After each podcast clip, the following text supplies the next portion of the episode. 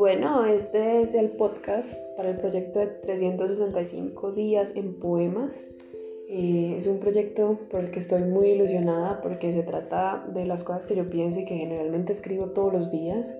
eh, creando distintos personajes y creando distintas realidades, pero finalmente esta soy yo y